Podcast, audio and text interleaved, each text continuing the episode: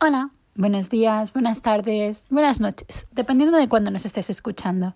Y bienvenido a un nuevo episodio del podcast de Ultimate Paddock Pass, donde encontrarás resúmenes de carreras, toda la información necesaria de la Fórmula 1, la Fórmula 2, la Fórmula 3 y la Fórmula E, así como todos los cotilleos que nos lleguen desde el paddock y las fábricas y aquellas noticias y comentarios deportivos que nos resulten muy interesantes. Pones a trasnochar.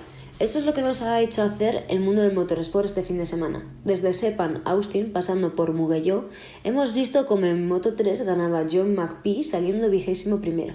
En Moto 2 era Tony Arbolino quien se hacía con la victoria después de que Ai Ogura se fuera al suelo intentando adelantar.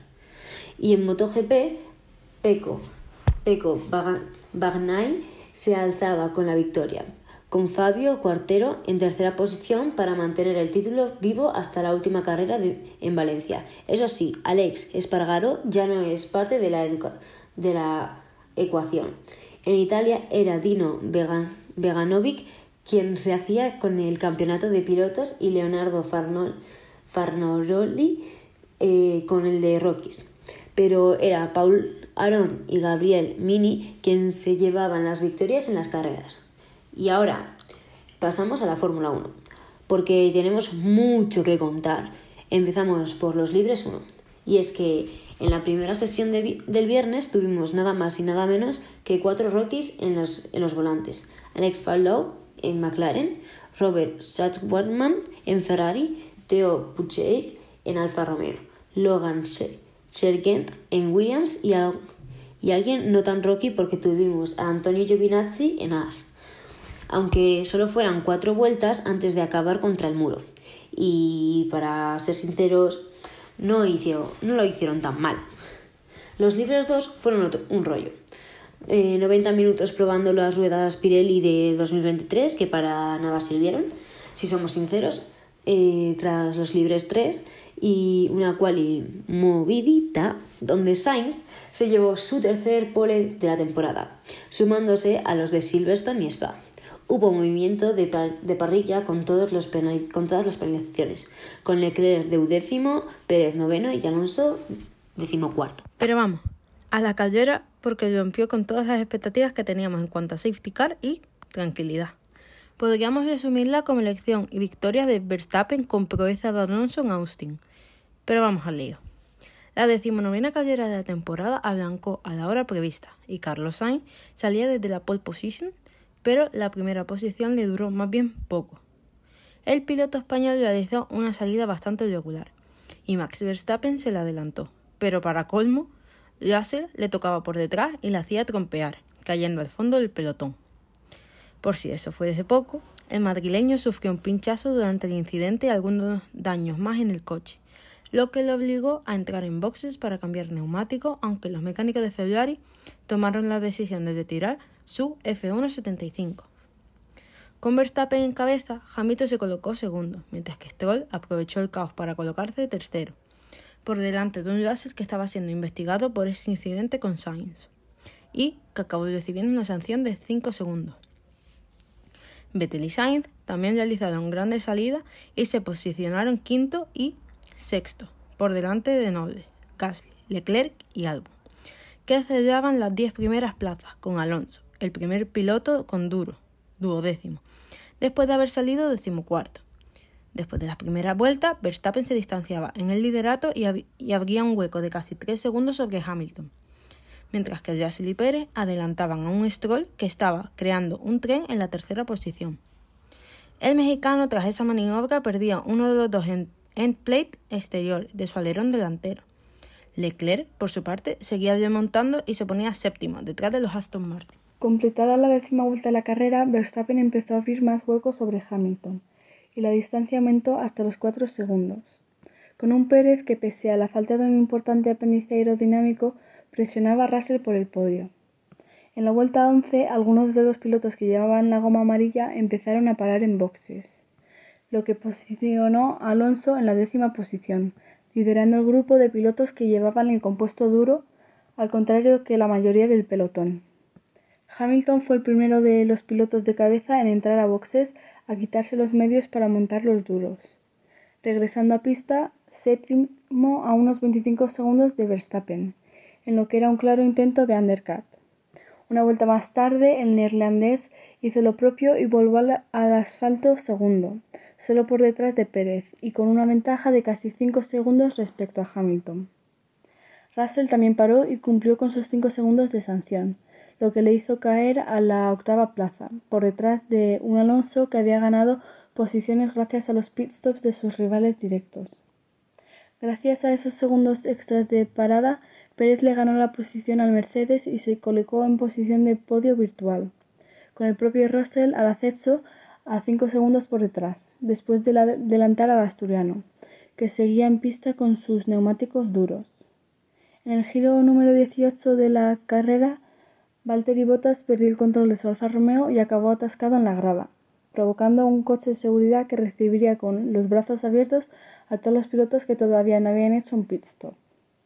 Leclerc, que había salido fuera del top 10, se colocó cuarto con duros nuevos, intercalando entre Pérez y Russell. Vettel, por su parte, se posicionaba sexto, por delante de su compañero, ambos con medios, mientras que Alonso ya era noveno, también con medios por delante de Norris y Sunoda. Cuatro vueltas después, el safety car volvió al pit lane y Verstappen lideró con mano de hierro un pelotón en el que prácticamente no hubo adelantamientos, a excepción de un Alonso que adelantó a Gasly y se colocó octavo, detrás de los Aston Martin. Alonso, intentando adelantar a Stroll por la séptima posición en la recta de atrás, impactaba contra la parte trasera del Aston Martin, debido a un movimiento tardío del piloto canadiense. Y el monoplaza del español salía despedido hacia el cielo, aterrizando de forma violenta e impactando también contra las protecciones del trazado, sin embargo, Alonso pudo volver a boxes y regresar a pista en la última posición tras cambiar el morro de su Alpine, mientras que Stroll abandona en el mismo momento del accidente debido a los daños de su AMR 22, tras golpear contra las protecciones. Por delante, las posiciones se mantenían estables, con Verstappen en cabeza, seguido por Hamilton, Pérez, Leclerc, Russell y Vettel. En la vuelta 24 ya eran tres los pilotos que se habían quedado fuera de la carrera, Sainz, Bottas y Stroll todos ellos por incidentes en pista. En la vuelta 26 la carrera se reanudó por segunda vez y a diferencia del primer reinicio, nadie arriesgó de más y no hubo incidentes, así como tampoco adelantamientos. Con la carrera empezando a estabilizarse tras el caos, Verstappen abría un hueco de dos segundos respecto a Hamilton, y por detrás Leclerc y Pérez protagonizaban una gran batalla por la tercera posición que tras varios intentos fallidos ganaba el de Ferrari. Más atrás, Vettel se quedaba sexto, en tierra de nadie, y Gasly, que era séptimo, seguido muy de cerca por su compañero de equipo, Norris y Mick Schumacher, recibía una sanción de cinco segundos por infringir las normas del safety car en lo que respecta a la distancia entre los coches. Alonso, mientras tanto, subía a la decimosegunda plaza.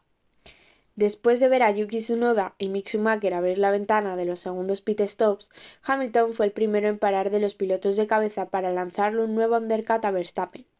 Un giro después, el neerlandés entró en boxes, al igual que Leclerc, y tanto Hamilton como el piloto monegasco le ganaron la posición a Verstappen, que sufrió una parada lenta de unos 11 segundos, algo extraño en Red Bull. De esta forma, Hamilton se colocaba como líder virtual de la carrera, por delante de Leclerc y Verstappen a la espera de las segundas paradas de Pérez, Russell y un Vettel que en ese momento estaba en el podio. Por detrás, y pese a su impactante accidente, Alonso se colocaba noveno, justo por detrás de su compañero Esteban Ocon y por delante de un Alex Albon que no podía seguir su ritmo con el Williams. Leclerc y Verstappen se enzarzaron en una gran pelea, que recordaba las de principio de temporada, pero esa batalla llegó a su final en la recta de atrás cuando el neerlandés adelantó al monegasco. Esa lucha permitió a Hamilton abrir hueco y distanciarse.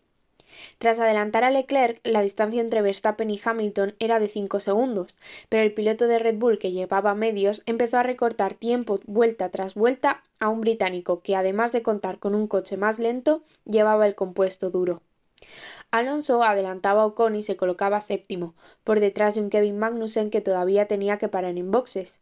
Vettel, que estaba en puestos de cabeza, sufría también un mal pit stop y caía a la decimotercera plaza, destrozando así la gran carrera que estaba haciendo y metiendo a Norris, que acababa de adelantar a Wang Yusu, en la zona de puntos. Hamilton y Verstappen empezaron a, a calcar tiempos y la distancia entre ellos se estabilizó con unos dos segundos.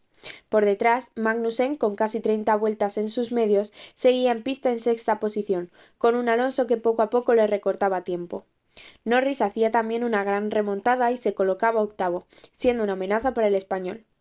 A pocas vueltas para el final, Alonso adelantaba a Magnussen y era sexto, mientras que Verstappen se colocaba en posición de DRS respecto a Hamilton y empezaba una batalla entre dos titanes que terminó con el piloto de Red Bull recuperando la primera plaza.